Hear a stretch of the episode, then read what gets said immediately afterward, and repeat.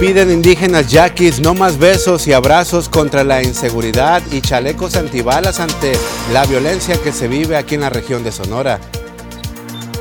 Confirma el gobernador del estado de Sonora, el acueducto Independencia opera de manera ilegal y se debe parar. Va de nuevo, busca la Canacintra arreglo en el Pico Parque Industrial a favor de la permanencia de los 60 millones de pesos que genera de derrama económica de manera semanal con sus empresas. Otro incendio forestal amenaza a la Sierra de Sonora, en el sur de este estado. Y en los deportes, quinto día de Universidad Nacional deja tres medallas para los deportistas de Itson Ed Ciudad Juárez, Chihuahua. Esto y mucho más en la segunda edición de las noticias.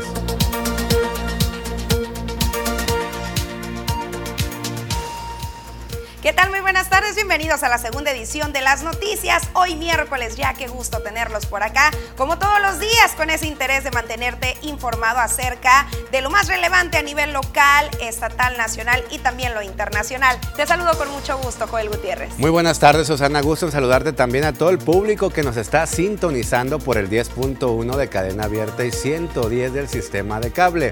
Es importante que ustedes públicos se comuniquen con nosotros. Ya conoce la línea de WhatsApp 6442042120. Háganos llegar quejas, dudas, sugerencias, comentarios, lo que usted desee. Estamos para servirle. Si nos está viendo por Facebook, lo invitamos también a que comparta esta transmisión y se está comiendo. Muy buen provecho. Recuerden que más adelante el ponle 10, el ponle el dedo, todos los detalles del pronóstico del tiempo y por supuesto la sección de deportes con nuestro amigo Poncho Insulza. Mientras tanto, nos vamos de lleno con la información y es que ayer por la tarde en Ciudad Obregón hubo bastante actividad. Una de ellas es la visita por Ciudad Obregón que mantuvo el ingeniero civil y político izquierdista mexicano Cuauhtémoc Cárdenas Olórzano con motivo de presentar su nuevo libro. Durante su estancia, el jefe, ex jefe de gobierno del Distrito Federal y también candidato a la presidencia de la República. Durante tres ocasiones, destacó el contenido de su libro, donde expone soluciones a las problemáticas del país, entre ellas indicó la pobreza y la falta de empleos. Este es un libro donde hago un recorrido histórico de una corriente de pensamiento y de acción política que yo considero ha estado presente en nuestro país desde, por lo menos desde la independencia hasta nuestros días y hago una serie de propuestas de pues, buscar cómo resolver los problemas del país, pero sobre todo invitando a la gente a discutir, a reflexionar y a buscar entre muchos cómo se resuelven los problemas económicos, sociales, de seguridad, etcétera.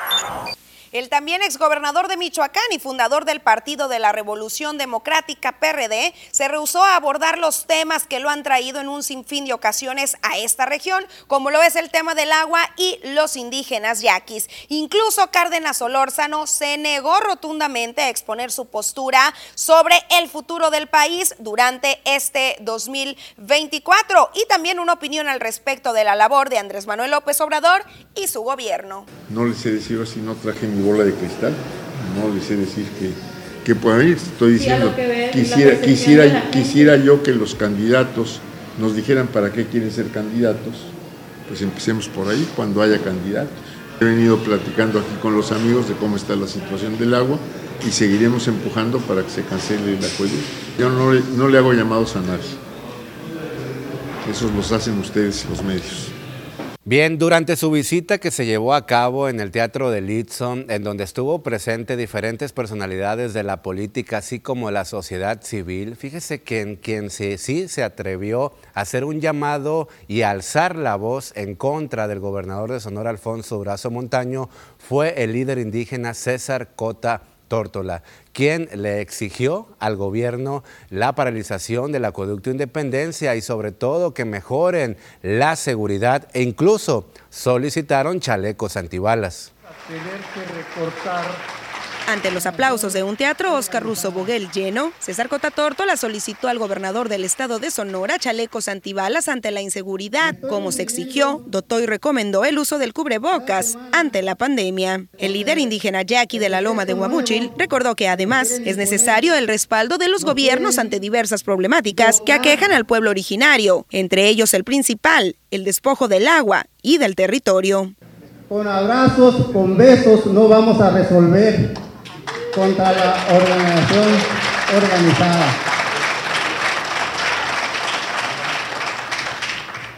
Me estoy refiriendo, cada semana matan a personas. En mi pueblo no es la excepción. La pandemia se llevó mucha gente. Obligaron, o no nos obligaron, de usar cubrebocas. Y ahora con esta delincuencia, ¿por qué no nos regalan o, nos dicen pongan chalecos antibalas para que no les pase nada? También es seguridad. Los amparos ganados sobre ese acueducto de independencia, ¿dónde han quedado? ¿Dónde están? Nos están quitando territorio y agua. Todo este valle, antes que llegaran los españoles, éramos los únicos, los mayos, los yaquis, los seris, los pápagos, los otros, otros tantos indígenas Pese a ser catalogados como neoliberales o conservadores por el mismo presidente de la República, Andrés Manuel López Obrador, aseguró que solamente se mantienen en la lucha por sus usos y costumbres.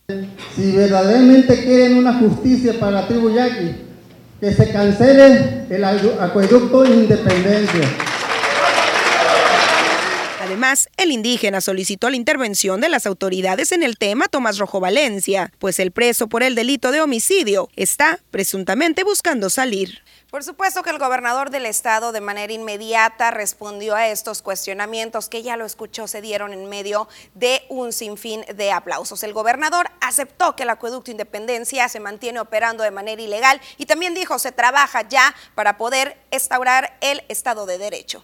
En atención y con puertas abiertas se mantiene el gobierno del estado de Sonora, recalcó Alfonso Durazo Montaño, tras el llamado de los indígenas yaquis, conforme a que se ponga a trabajar. El mandatario estatal recordó que se mantiene en ejecución el plan de justicia para la etnia yaqui, el cual incluye la restitución de tierra y otros programas y apoyos a favor de los indígenas. Destacó además que se mantiene en labores para poder parar el acueducto Independencia a través de la creación de programas que brinden más agua, tras la ya dependencia de Hermosillo con la obra, que opera de manera ilegal. Estoy de acuerdo en que finalmente tenemos que encontrarle una solución porque a la vuelta de la esquina el agua no va a ser suficiente ni en el norte, ni en el centro, ni en el sur del estado. Cuando se presentan las crisis, la solución no se construye de un día para otro. El caso del acueducto Independencia, estoy de acuerdo, hay que apegarnos a lo que se establezca en las conclusiones de los procesos eh, judiciales. Aunque aún se mantiene un problema severo en el tema de la inseguridad y la delincuencia, los números poco a poco han marcado una tendencia a la baja, reveló, y se buscará que así se mantengan. Además, indicó que el imputado por el homicidio de Tomás Rojo Valencia ya fue juzgado y es prácticamente imposible su liberación. Vamos avanzando. No quiero decir, y particularmente aquí en eh, Obregón, no quiero decir que no hay problemas, pero tenemos ya cuatro meses de manera consistente a la baja. Respecto al tema de, bueno, hay eh, demanda de liberación eh, de una persona imputada por el asesinato de quien mencionas, pero eh, entiendo que es un caso juzgado. Y vaya que se vivió un momento muy tenso durante la visita de Cuauhtémoc Cárdenas aquí a territorio cajemense con la presencia de los indígenas yaquis que le hicieron un llamado fuerte, contundente al gobernador de Sonora y también al alcalde Javier Lamarque Cano que lo invitaron a que visitara la presa Loviachic y constatara el tema de la sequía porque no hemos visto pues algún tema eh, pues positivo para mejorar estas condiciones, ¿verdad? Porque sabemos que hay un panorama muy grave y complicado en este sentido, Susana. Algo que yo destaco también es esta lucha por la la seguridad a la cual se sumaron los indígenas yaquis, indicando que en esta ocasión este pronunciamiento que realizaron no era nada más a favor de los usos y costumbres de manera exclusiva de la etnia, sino por todo Sonora, por todo el sur, que se mantiene con estos índices de violencia e inseguridad a la alza de manera constante. En este tema lo que resaltamos también, Susana, es que así como el gobierno solicitó que se exigía el cubrebocas en el tema de la pandemia, ahora que estamos en este asunto de la violencia, también se deben de exigir los chalecos antibalas para protegernos, porque sabemos que hay muchos daños colaterales por las tantas y tantas balaceras que se han registrado aquí en nuestro municipio. Y es que ahora sí que parecería broma, sin embargo, es grave, recordemos la situación de violencia que prevalece no en Cajeme, sino también a nivel estatal. Lo decía el mismo César Cota la líder indígena, que el área de Caborca, recordemos, se encuentra prácticamente en foco rojo y comentaba que tanto en aquella área como en el municipio de Cajeme se requiere redoblar esfuerzos, a lo que también hay que destacarlo, Alfonso Durazo Montaño, el gobernador, nunca perdió los estribos pese a este pronunciamiento que fue muy fuerte y muy directo. A todo dio respuesta el gobernador y hay que decirlo también con respuestas aceptables, con respuestas viables y con también fundamentos. Lo comentaba, los índices van a la baja, aunque aceptó que Ciudad Obregón ahora sí que es una excepción en la que se tiene el foco, en el que se tiene la lupa, en coordinación también con la federación, porque también recalcó que sabía que era un tema que le compete de manera directa a la federación, sin embargo, no hizo a un lado la responsabilidad que ostenta y que aceptó como gobernador. Y por algunas personas y algunos sectores productivos, algunos políticos, resultó como una falta de respeto el que el líder de la tribu Yaqui, César Cota Le dijo al gobernador en su cara, póngase a trabajar. Así literalmente fueron las palabras que le comentó y también resaltar que separaron varias mujeres indígenas yaquis también para decirles a los eh, gobernantes que se pongan también a trabajar en el tema de la sequía que ya les está pegando muy fuerte también en esas comunidades indígenas. También expusieron nuevamente, de nueva cuenta, por tercera, cuarta ocasión, que desconocen lo que integra en sí el plan de justicia yaqui. Recordemos que Andrés Manuel López Obrador, que por cierto estará de visita el día viernes, anunció este plan, sin embargo, no se ha dado a conocer de manera masiva dentro de la tribu. Y bueno, seguimos con más información, pero después de esta pausa comercial.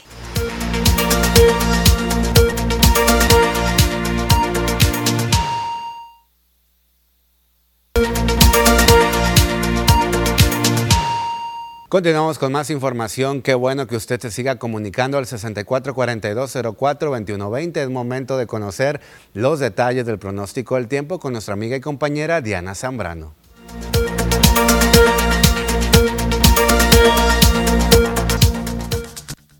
Hola, ¿qué tal y buenas tardes? Gracias por seguir acompañándonos en esta excelente tarde. Nosotros estamos listos con el reporte meteorológico, primeramente para conocer las temperaturas actuales en algunos puntos importantes del país. Y comenzamos como siempre en la frontera en Tijuana. El día de hoy tenemos una condición de cielo soleada con 21 grados.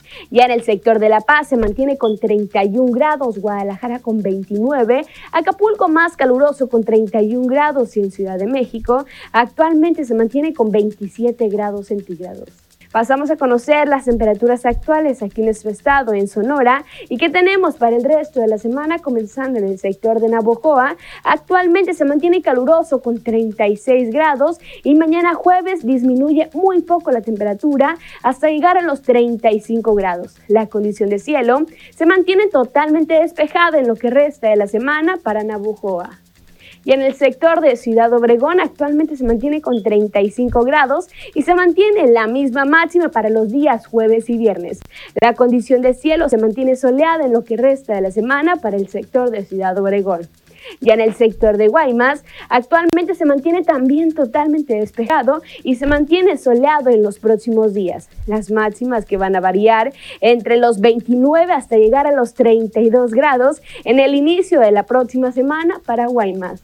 Para finalizar, en Hermosillo, la capital de Sonora, el día de hoy se mantiene totalmente despejado y aquí tenemos máximas más calurosas que llegan hasta los 38 grados el día domingo en este fin de semana para Hermosillo. Respecto a la fase lunar, nos mantenemos aún en luna llena, la salida de la luna a las 22 horas con 31 minutos. La puesta de la luna se mantiene a las 8 de la mañana con 46 minutos. La salida del sol se registra a las 5 de la mañana con 30 minutos y para finalizar la puesta del sol a las 19 horas con 10 minutos. Hasta aquí el reporte meteorológico. Espero que tengan una excelente tarde. Vamos a una pausa comercial. Esto apenas comienza. Regresamos.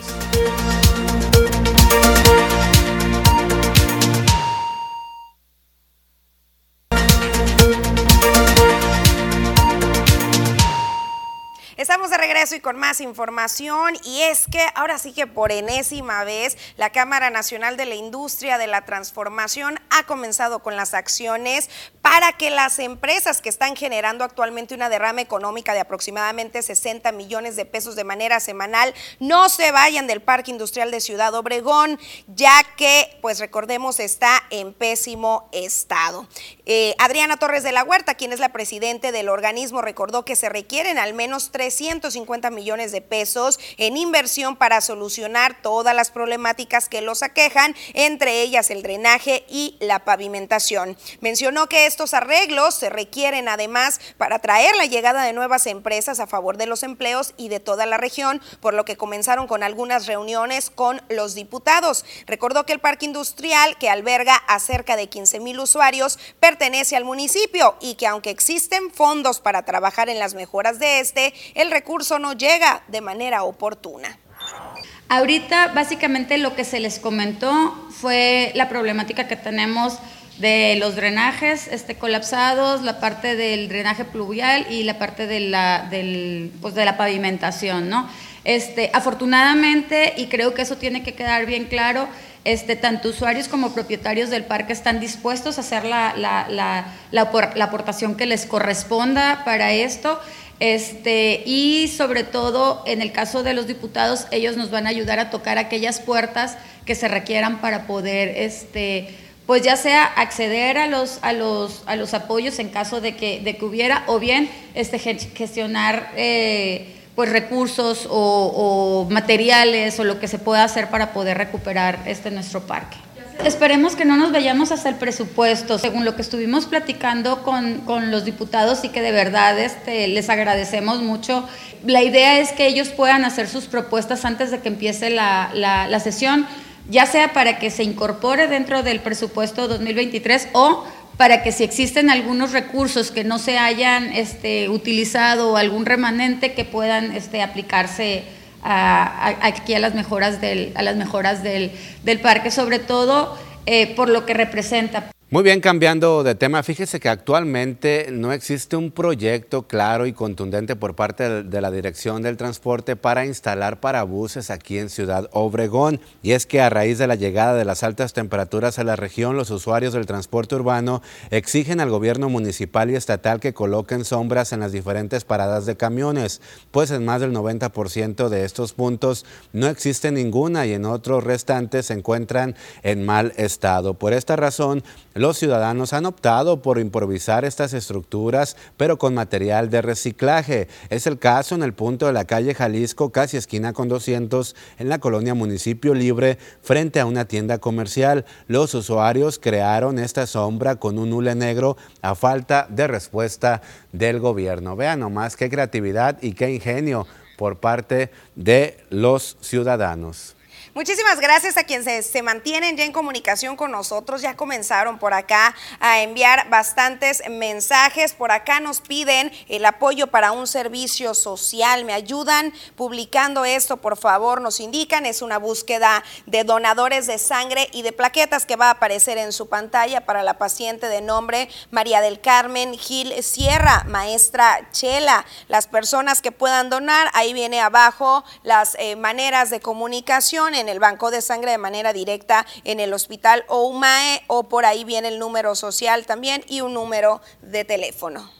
Y también nos envían un mensaje para el área deportiva, nuestro amigo Poncho Insunza. Buenas tardes. ¿Le pueden pasar este reporte a Poncho Insunza? Claro que sí, de que va a haber una inauguración, la novena temporada de Benito Cantú Miranda el próximo 22 de mayo a las 10 de la mañana en el estadio Chito Manjarres en el campo 60 del municipio de Bacum. Un gran saludo para todos los habitantes de Bacum, que tenemos muchísimo auditorio por allá y claro que sí, con todo gusto ya se lo hicimos llegar a Poncho Insunza. Y bueno, todavía no comenzamos con el ponle el dedo y ya nos están llegando algunos mensajes por acá. Nos envían un video de una situación que se está viviendo por la calle Miguel Alemán entre Hidalgo y Allende, donde el drenaje sigue colapsado pese a los constantes reportes y a la constante solicitud de atención ante la autoridad correspondiente. Vamos a ver un poquito de este video que nos envían. Una disculpa, por supuesto, a quienes están alimentándose eh, pues eh, avisora y se detecta, se observa eh, estos registros, pues ahora sí que aflorando con estas aguas que recordemos causan malos olores, que recordemos produce y ahora sí que ah, coloca las, el panorama perfecto para la fácil reproducción de los mosquitos que causan dengue, zika o chikungunya y por supuesto reiteramos el llamado de nueva cuenta a Loma Paz para que se aboque a la solución de esta situación. Efectivamente, no podemos esperar tanto como ciudadanos, de verdad esto ya tiene muchísimos meses y el Loma Paz que no acuda a resolver de verdad, no se vale que nos tengan así en estas condiciones. Y con esta información vamos a ir a una pausa, no se vaya público, hay más para usted.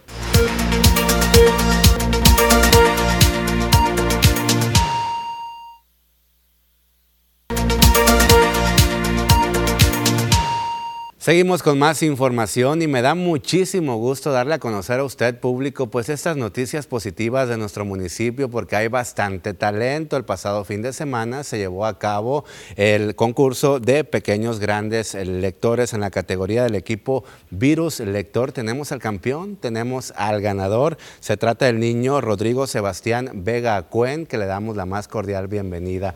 Muy buenas tardes, bienvenido, ¿cómo estás? Hola, muchas gracias. Bien, bien. Qué bueno. Muy feliz de estar aquí. Qué bueno, me encanta que estés feliz y que para que nos compartas. Es muy importante darle a conocer al público cómo se vivió ese evento durante el pasado fin de semana. La verdad fue muy emocionante. Eh, junto a mis compañeros eh, fue una experiencia muy bonita y eh, pues nos sentimos muy orgullosos porque todo el esfuerzo que hicimos valió la pena. Exactamente. Hablando de ese esfuerzo, ¿qué fue lo que realizaron? ¿De qué trató este concurso? Mis compañeros y yo, en nosotros estudiábamos el libro, lo leíamos, nos hacíamos preguntas entre nosotros, dramatizábamos y cambiábamos los personajes entre nosotros. Ok, excelente, qué padre. ¿Cómo te la pasaste tú en lo particular? La verdad me la pasé muy bien porque es una experiencia muy bonita. El concurso es, es muy emocionante y muy divertido. ¿Virus Lector en qué consiste?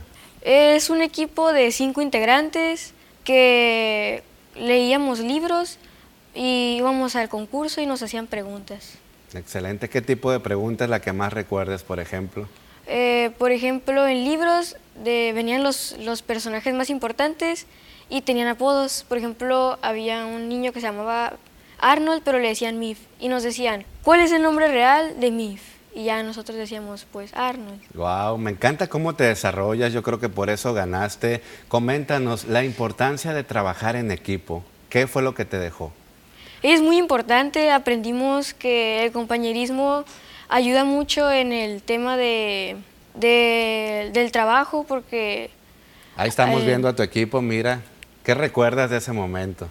Estábamos todos muy felices, ya se nos habían quitado los nervios y estábamos muy orgullosos de nuestro esfuerzo. Exactamente, estamos viendo las imágenes, miren qué bonito público, es lo importante, ¿verdad?, de resaltar lo positivo de nuestro municipio y sobre todo enaltecer el talento como este niño que es el futuro de México, que es el futuro de nuestra región. ¿Qué fue lo que más te gustó de este evento y cuál es la invitación que les haces a los demás niños a que se involucren, a que concursen, porque así como tú, que te la pasaste increíble, ellos también lo pueden hacer? Lo que más me gustó de este concurso fue el leer junto con mis compañeros. Eh, las clases extra, aparte de estudiar, era muy divertido. Y la experiencia de ir allá al concurso y que te hagan preguntas frente a público es, es, muy, es una eh, muy bonita experiencia y es muy emocionante.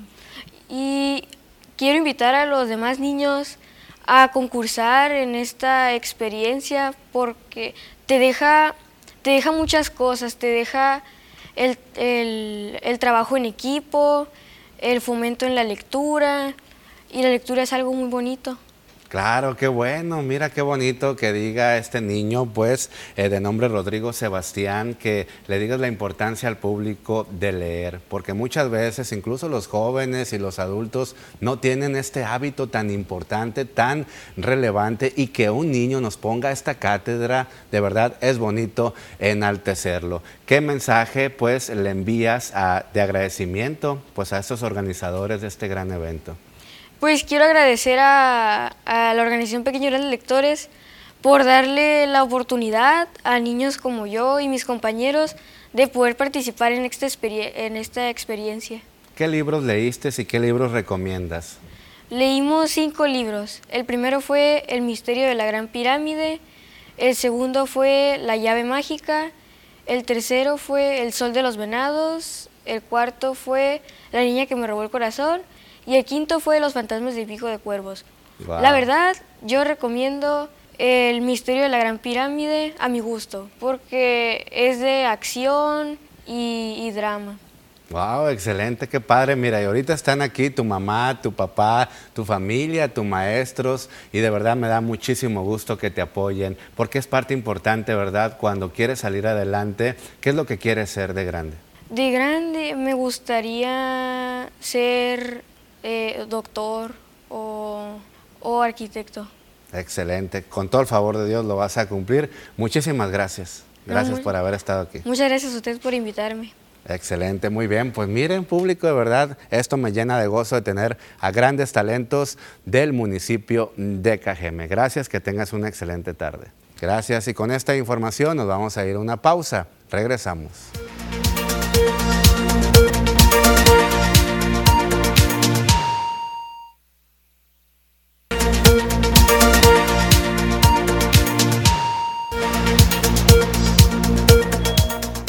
Ante diputados, los niños defendieron la permanencia del programa de escuelas de tiempo completo. Acompañados por sus padres, los pequeños estudiantes hablaron de los beneficios de dicha estrategia y la importancia de que continúe. Caleb Salguero, de nueve años, explicó que cuando su escuela era de tiempo completo, aprendió diversas actividades, entre ellas ajedrez, lo que le apasionó y llevó a ganar un torneo infantil.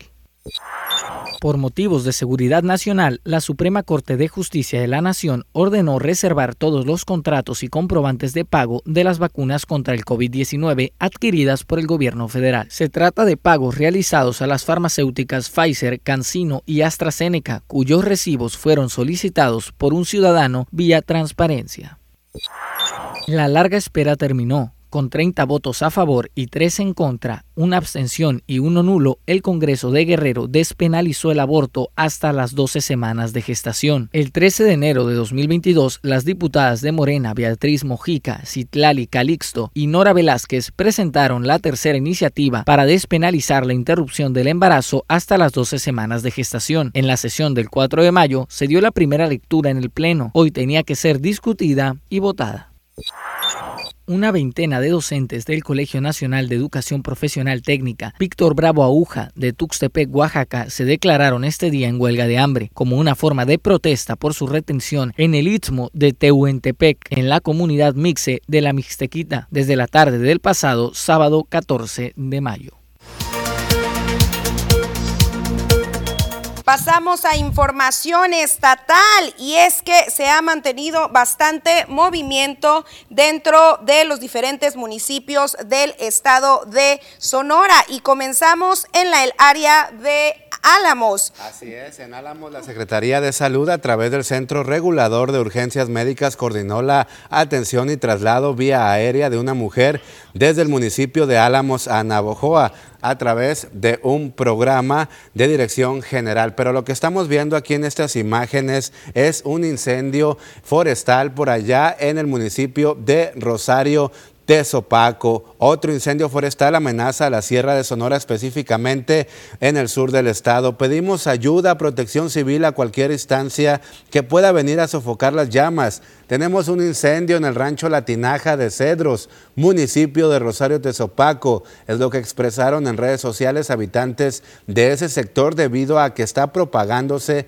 las llamaradas arrasando con varias hectáreas. Hasta el momento se desconocen las causas de este siniestro. Sin embargo, en Sonora, durante los últimos días se han presentado varios incendios forestales. Pasamos a Álamos, donde la Secretaría de Salud, a través del Centro Regulador de Urgencias Médicas CRUM, coordinó la atención y traslado vía aérea de una mujer desde el municipio de Álamos a Navojoa. A través del programa de la Dirección General de Servicios de Salud a la Persona, el CRUM Sonora recibió el reporte donde se solicitó el apoyo para la valoración de pacientes en la localidad de Aquinabo, lugar de difícil acceso y alejado de los caminos transitables. El reporte agregó el CRUM detallado a la paciente de 53 años con antecedentes patológicos de hipertensión arterial y diabetes mellitus tipo 2, cefalea, dolor generalizado y postrada en cama por dichos padecimientos. Mencionó que gracias a la coordinación con la Secretaría de Seguridad Pública se gestionó el helicóptero que hizo posible el traslado de Otilia Rodríguez, razón al Hospital General de Ciudad eh, de Navojoa, donde se encuentra actualmente estable en su evolución. Y en Hermosillo, con el fin de iniciar con los proyectos estratégicos que impulsa el gobernador de Sonora, Alfonso Durazo, y dar seguimiento a los acuerdos de ubicación de proyectos productivos con el fin de detonar la economía de sus regiones y generar empleos, el secretario de Economía en Sonora sostuvo una mesa de trabajo con alcaldes de diferentes municipios del estado. Armando Villa Orduño informó que el objetivo es impulsar y apoyar los proyectos que tienen en mente los alcaldes y sus equipos, que son necesidades para el desarrollo económico de sus regiones con el requisito de que sean sustentables y sostenibles. Pasamos ahora a conocer toda la información a nivel internacional. Los fabricantes de armas de fuego de Estados Unidos produjeron más de 139 millones de armas para el mercado comercial durante las últimas dos décadas, incluyendo 11.3 millones solo en 2020, según un informe del gobierno. Otros 71 millones fueron importadas en el mismo periodo, en comparación con solo 7.5 millones exportadas. Esto evidencia que Estados Unidos está literalmente nadando en armas personales. Después de que Reino Unido, España y Portugal anunciaran este miércoles que también han identificado casos de viruela del mono, una enfermedad rara en Europa y que ya tiene más de una veintena de sospechosos, la Organización Mundial de la Salud anunció el martes que quiere esclarecer con la ayuda de Reino Unido los casos de viruela del mono detectados desde el principio de mayo, especialmente entre la comunidad homosexual. Una mujer cuya identidad aún no se ha revelado agredió a un hombre que intentó ponerle la mano en el muslo dentro de una tienda de conveniencia el pasado domingo en Porto Alegre, Brasil. La joven, según información difundida por el portal Porto Alegre 24 horas, trabaja como empleada de gasolinera y estaba tomando un café cuando fue sorprendida por un hombre que pasaba y le tocaba el muslo. Las imágenes muestran que ella se levanta de inmediato y comienza a golpear al acosador, el cual huye asustado. La reacción del asistente se volvió viral en las redes sociales por más de dos años, Corea del Norte logró evitar la llegada del COVID-19, según sus registros. Lo hizo llevando al extremo su aislamiento. Desde enero de 2020 no deja entrar a nadie al país, ni siquiera norcoreanos, y ha reforzado las cercas y puestos fronterizos, donde los soldados tienen orden de disparar a todo el que se acerque. El líder Kim Jong-un llegó al punto de confinar a la población en octubre de 2020 para evitar que la calima procedente del desierto del Gobi, a unos 2.000 kilómetros, esparciera el coronavirus.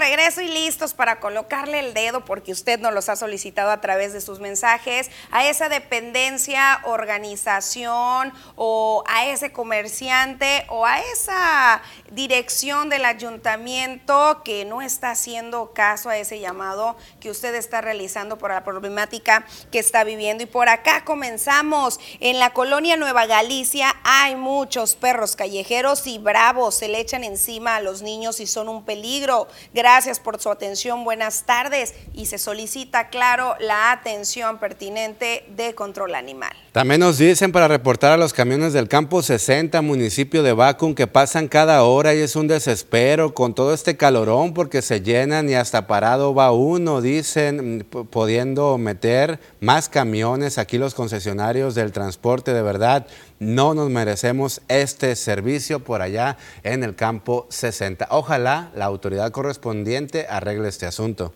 Más reportes por acá que tienen que ver con los eh, pues perros callejeros. Nos dicen para informarles de una gran cantidad de perros callejeros que invaden nuestros espacios en la calle Nuevo León entre Niños Héroes y Jesús García. Ojalá nos ayudaran para que la perrera municipal los recogiera. Muchas gracias, es lo que nos comentan y por supuesto reiteramos el llamado a la autoridad correspondiente. También nos dicen buenas tardes para informarles de una plaga. Bueno, eso ya lo acabas de comentar. Dice, buenas tardes, quisiera saber por qué el puente del canal Villa Bonita lo tienen tan angosto y el resto de la calle la tiene la fábrica de los chinos. Ha habido muchos accidentes en el puente y ninguna administración no se ha molestado en ampliar esa estructura. ¿Qué será que vendieron esa ampliación para el estacionamiento de la fábrica y no puede hacer nada eh, nadie? Esta administración debería hacer ese puente para tener más confianza en Morena para el cambio.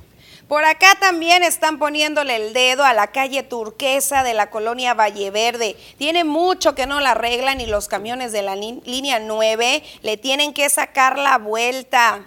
El llamado también para la autoridad. También nos dicen drenaje reventado en Turicuni y Guatachive. Y en Ignacio Aldama y Guatachive también circula el agua del drenaje contaminada. Nos dicen ojalá puedan venir aquí a esta denuncia.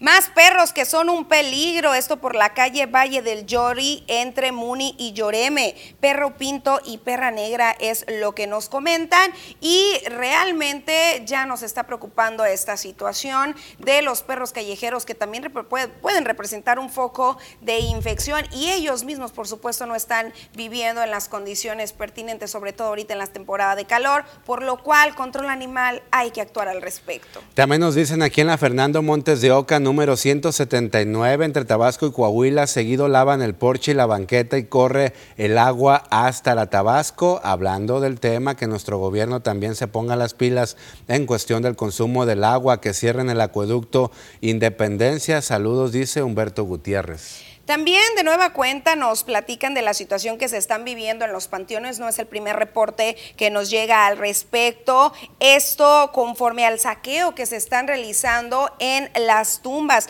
Nos comentan, ayer visité la tumba de mis padres y así encontré una cripta que tenemos reservada. Sigue, sigue el despapalle en el Panteón del Carmen, es lo que nos comentan. Dicen, el 9 de mayo salieron camiones nuevos con cartulinas diciendo que iban a pasar cada 20 minutos a partir del 10 de mayo. No pasa ni ninguno, dicen que los paró transportes, ahora que había camiones nuevos los paran. Efectivamente, ya están decomisando. La dirección del transporte a nivel estatal precisamente está haciendo operativos sorpresas aquí en Cajeme. También por acá nos están eh, reportando el alumbrado en las privadas o cerradas. La mayoría están oscuras en la colonia San Rafael. Buenas tardes para reportar un árbol que está muy grande y es muy peligroso, ya que el eucalipto es muy fibroso. Para ver si lo pueden talar, esto está dentro de una vivienda y la señora ya es de edad avanzada. Ahí le vamos a poner las imágenes para que usted vea las condiciones que puede representar un grave peligro para esta señora. Siguiendo con el tema de los drenes, también nos están solicitando limpieza en el dren de la 300 entre París y varias calles rumbo a la Michoacán, ya que un señor a diario tira escombro, basura y ramas, todo lo que pueda acarrear es su trabajo y lo tira a la orilla del ren representando un peligro para nosotros. Gracias por poner atención a la autoridad correspondiente. Pues ahí está el llamado también. Recordemos que esto es un delito y si usted toma alguna fotografía, algún video, esa es su prueba para que esta persona sea multada. Exactamente, tenemos unas imágenes muy desagradables, de verdad, por parte de Lomapaz de KGM, drenajes colapsados, ahí lo está viendo usted en pantalla, drenaje de aguas negras en la calle Topacio y Jade en la colonia Valle Verde, por favor, para que ayuden, es un foco de infección y ahí en la esquina viven dos personas muy mayores, abuelitos, gracias, pasen muy buena tarde.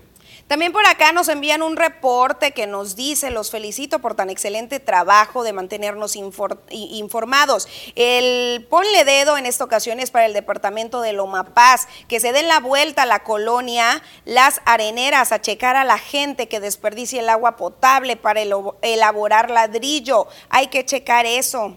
Ahí está el reporte. También otro reporte porque la gente pues está denunciando y eso nos gusta, que la gente esté atenta a estos reportes. Dicen que la calle 5 de febrero entre Norte y calle Cananea, banqueta regada, desperdiciando agua. No es calle sin pavimento, zona norte donde más desperdician el líquido vital. Nos han dicho muchos ciudadanos, sobre todo los choferes de aplicación Didi y de Uber. En esta ocasión fue Julio Flores, un chofer de aplicación de Didi que comentaba que en la zona norte es donde más desperdicio de agua, de líquido vital se realiza. Un llamado urgente a Lomapaz de Cajeme. Sabemos que hay compadrazgos, sabemos que tienen familiares ahí dentro de Lomapaz y del gobierno, pero también que sean parejos. y están multando a los habitantes del sur de la localidad, también que multen a los de la zona norte.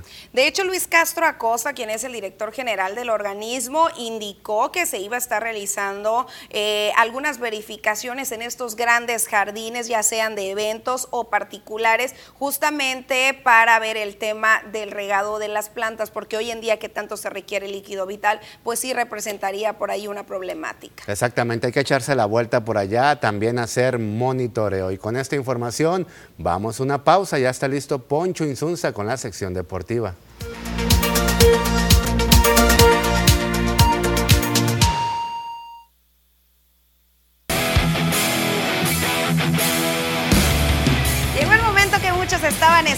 Los detalles de las últimas horas en el ámbito deportivo. Así es, muy buenas tardes, amigo Poncho Insunza, bienvenido a tu espacio informativo. ¿Qué tal, Joel, Susana? Un placer saludarles. Muy buenas tardes para ustedes y para nuestros amigos televidentes. Bienvenidos a la información deportiva en esta tarde. Y bueno, ¿qué les parece si arrancamos con información del béisbol de grandes ligas y deporte también del béisbol local? Porque hay mucho de qué platicar, además del béisbol local, béisbol de grandes ligas. ¿Cómo les fue a los deportistas de Itson en la universidad en el quinto día de la jornada el día de ayer? Y por supuesto, ¿cómo le fue también a los halcones de Ciudad Obregón? Por supuesto, comenzamos. Vamos a iniciar entonces con los peloteros aztecas que militan en la gran carpa. Y es que Ramón Urias conectó su segundo tablazo de la campaña allá en Baltimore, Maryland, frente a los Yankees de Nueva York.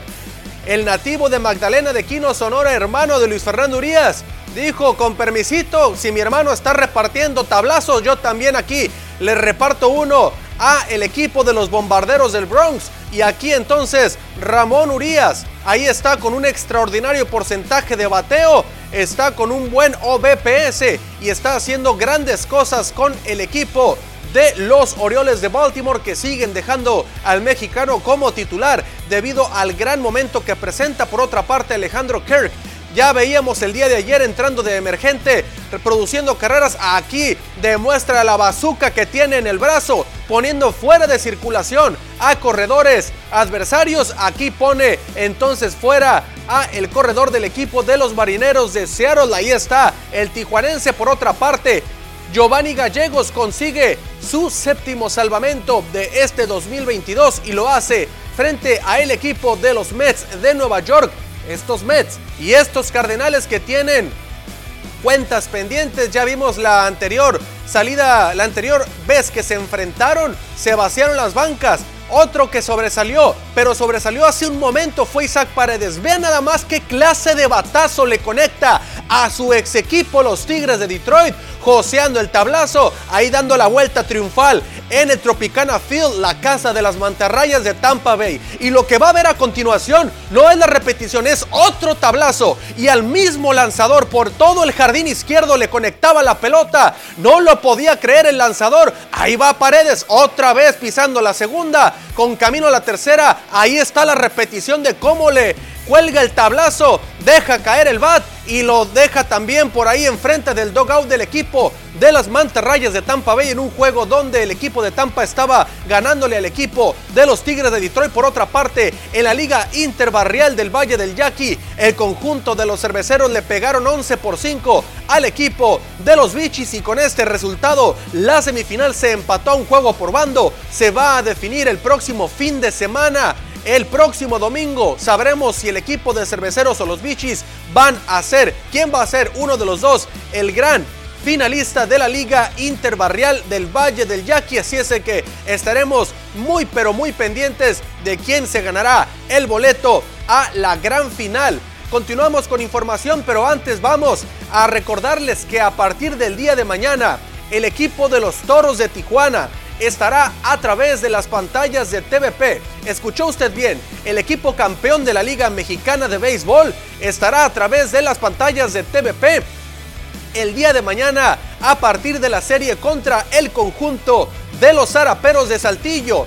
Ahí está entonces el duelo Baja California frente a Coahuila. Entonces, el equipo de los Toros a través de TVP, enfrentándose entonces a partir del día de mañana allá en la casa del equipo de los Toros de Tijuana, el Estadio Chevron. Allá estará recibiendo la serie de los Araperos de Saltillo frente al conjunto Bravo, campeón de la Liga Mexicana de Béisbol y que busca entonces en este 2022 otra vez coronarse y llevarse la serie del Rey para convertirse en los bicampeones de la Liga Mexicana de Béisbol, la Liga Mexicana de Verano, la llaman muchos. Continuamos con información, vamos ahora a la Universidad Nacional, allá en Ciudad Juárez, Chihuahua, porque hay medallas para el Itson, porque dos eh, deportistas de atletismo, dos mujeres se trajeron eh, un bronce y una plata para el Itson. Ya hay, por supuesto, medallas. Qué bueno Felicidades a estas deportistas que van a traerse, ya se traen por supuesto a Ciudad Obregón las medallas para eh, el estado de Sonora y también en el Taekwondo hubo bronce para uno de los deportistas de eh, Cajeme, de Itson. Así es de que felicidades a estos deportistas que siguen dejando en alto el nombre de la institución del estado de Sonora, la máxima casa de estudios del sur de Sonora, poniendo el nombre de la institución en alto del estado. Así es de que felicidades y que sigan los éxitos. Por otra parte, el equipo de los halcones de Ciudad Obregón, el día de ayer en la arena Itson, recibían al conjunto de los caballeros de Culiacán en lo que fue el inicio de la serie ante el equipo de la capital de Sinaloa. Sin embargo, los halcones cayeron, cayeron, no han tenido una buena segunda vuelta y otra vez se les sigue indigestando al equipo de los halcones los equipos de media tabla hacia abajo. Y es que hay que recordar que los eh, caballeros de Culiacán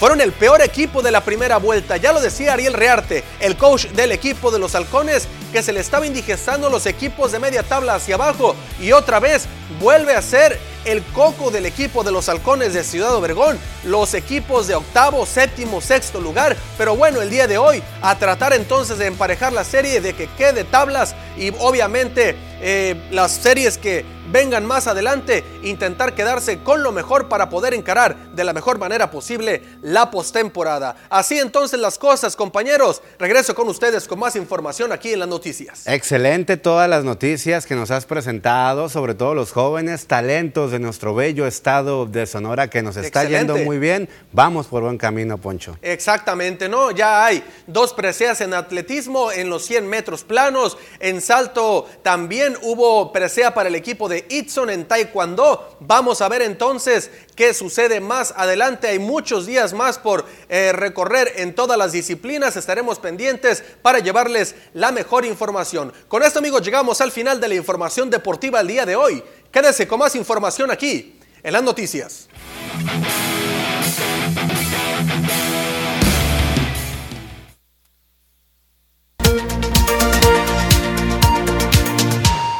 Continuamos con más información. Una escolta de bandera de la colonia Villabonita del Covach, número 3 de aquí de Ciudad Obregón, son campeones a nivel nacional. Una voz más de nuestra gente.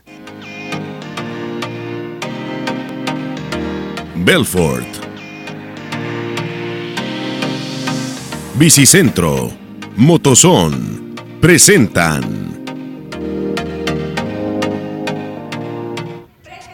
Una buena coordinación motriz, fuerza mental y físicamente, estatura homologada, así como bastante disciplina fueron los factores determinantes para que seis jóvenes estudiantes del Covach número 3 de la colonia Villabonita de Ciudad Obregón ganaran el primer lugar en el Campeonato Nacional de categoría Prepa de Escoltas de Bandera, concurso celebrado en Culiacán, Sinaloa.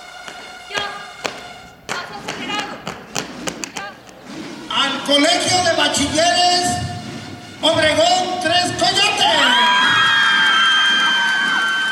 Muy orgullosa porque le echamos muchas ganas, mucho esfuerzo. La verdad no es algo fácil ir a concursar a, a otra ciudad, principalmente por los gastos, por el apoyo, el esfuerzo, todo eso. batallaron mucho?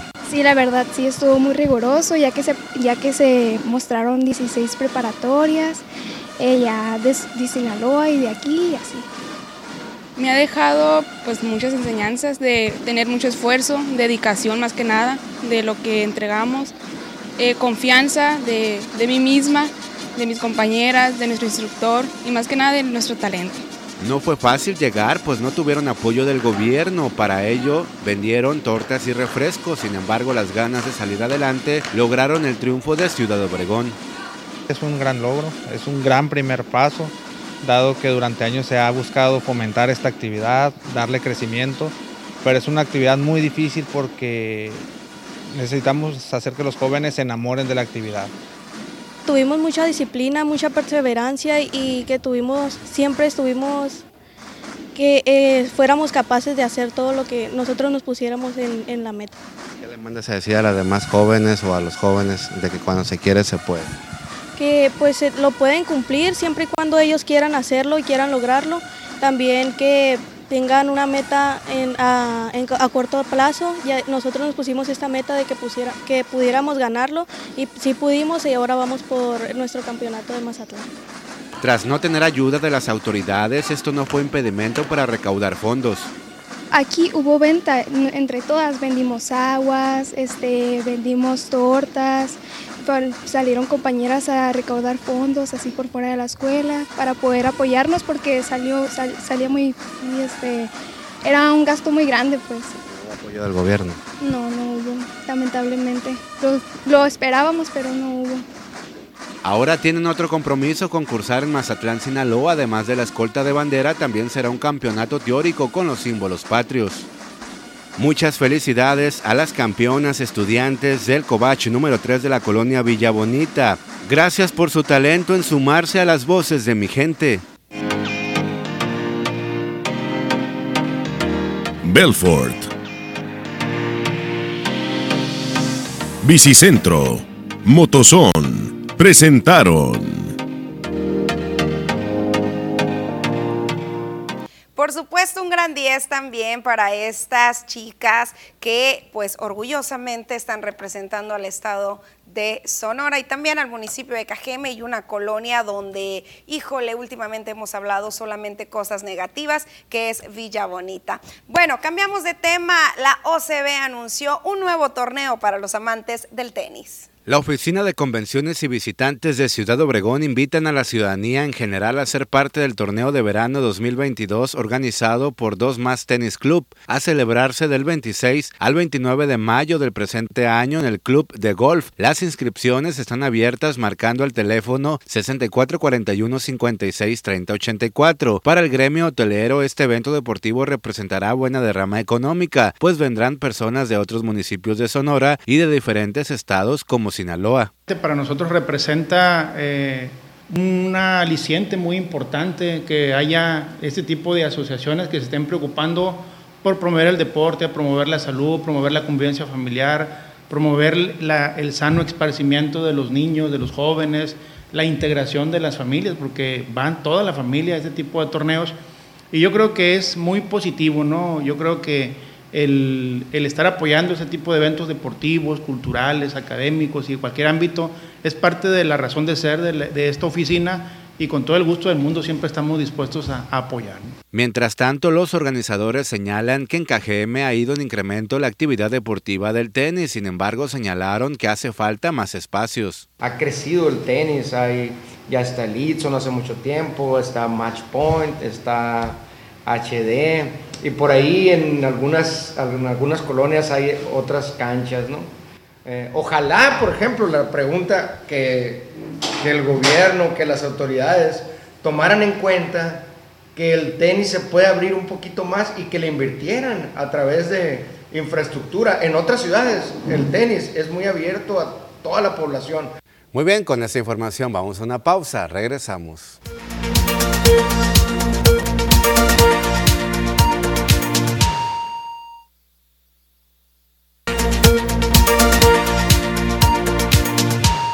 Seguimos con más información. OBR en bici cumple 10 años de haberse formado aquí en Ciudad Obregón, fomentando la activación física en coordinación con Bicicentro. Fue en mayo del año 2012 cuando un grupo de ciudadanos cajemenses crearon el movimiento de ciclistas OBR en bici, que hoy está de manteles largos festejando el décimo aniversario de fomentar la activación física y la convivencia familiar, afirmó el coordinador Jesús Adolfo Aguilar Martínez. La historia de OBR en bici se remonta en mayo del 2012, cuando Adolfo y José Orlando Aguilar Sánchez, junto con otros amigos como Israel Ochoa y Carlos Hermosillo, eh, ellos por un hobby eh, paseaban por la ciudad con un colectivo, pero se dedicaron por discrepancias, por diversas filosofías, pero continuaron con esa finalidad de pasear por la ciudad a tal grado de crear un gran colectivo que es OBR en bici, que en ese mismo año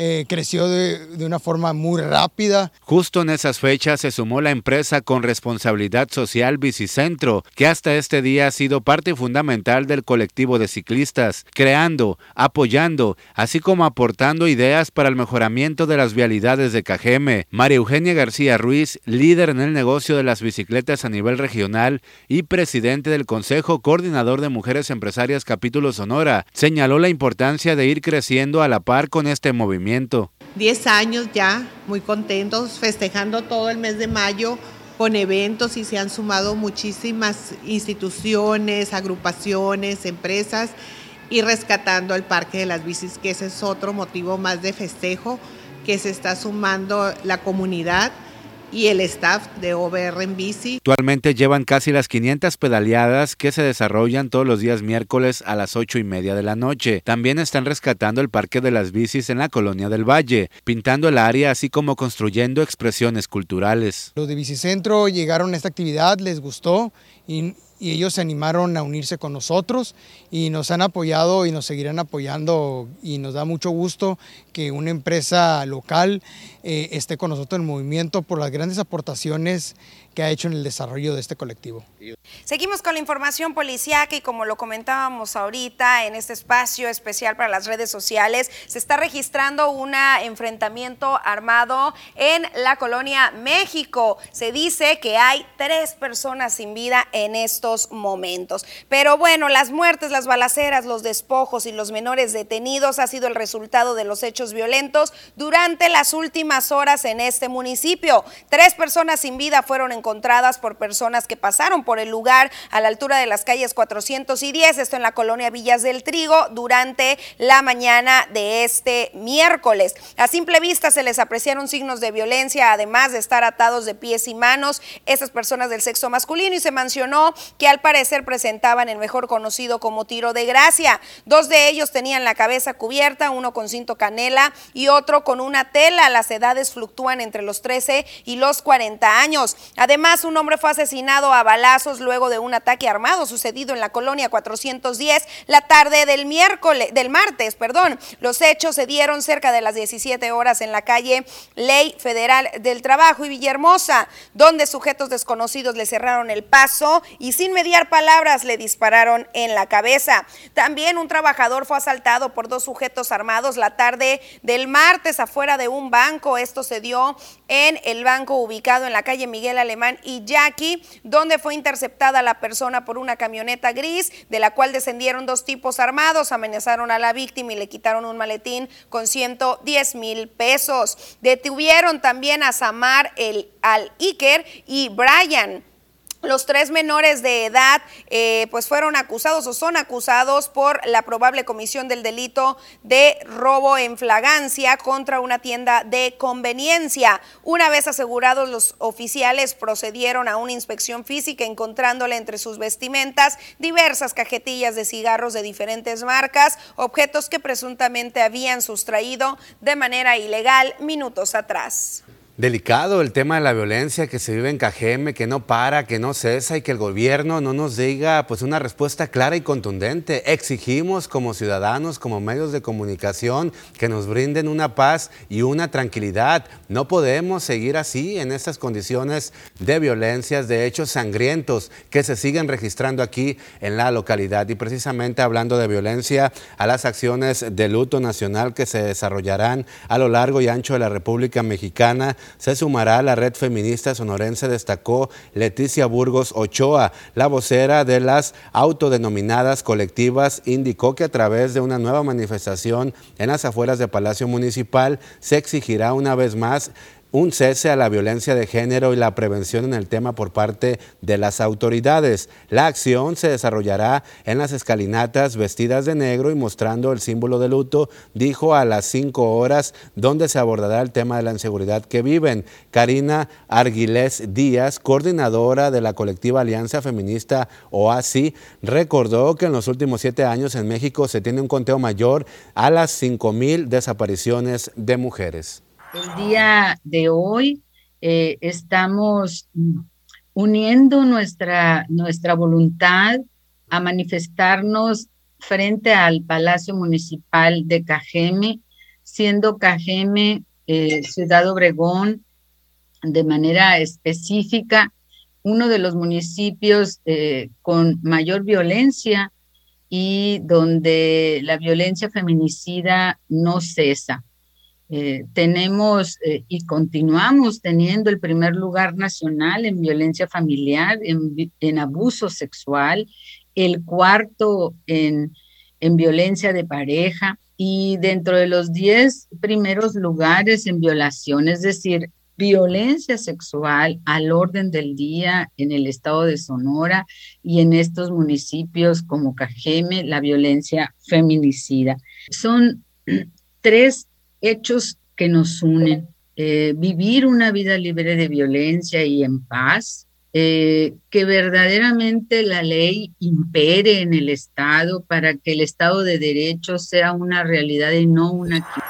En temas de seguridad a nivel nacional, al acusar que se dejó arraigar el pensamiento de diente por diente, ojo por ojo, la ley del talión, el presidente Andrés Manuel López Obrador recordó el saludo que le hizo en marzo de 2020 a María Consuelo Loera Pérez, madre de Joaquín El Chapo Guzmán, en una gira por Sinaloa. En su conferencia mañanera de este miércoles en Palacio Nacional, López Obrador recordó cuando se bajó de su vehículo para saludar a la persona antes mencionada en un acto público. También argumentó que tiene su conciencia tranquila, por eso se bajó de la camioneta. Y también en el Salón Tesorería el presidente recordó el operativo de 2019 para capturar a Ovidio Guzmán, el hijo del Chapo.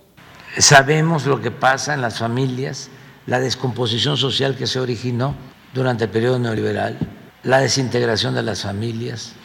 Eh, y eso nos lleva a decir, vamos a este, actuar de esta manera, que no significa complicidad, que no significa impunidad, contubernio. Si saludo a la mamá de Guzmán Loera, ah, este, ¿por qué la saluda? ¿Cómo no voy a saludar? Pues ahí está, con eso hemos llegado al final de la segunda edición de las noticias. Muchísimas gracias por habernos acompañado. Recuerden que el día de mañana tenemos una nueva cita en punto de la 1.30. Gracias público por haber estado con nosotros. Pase usted una excelente, pero excelente tarde.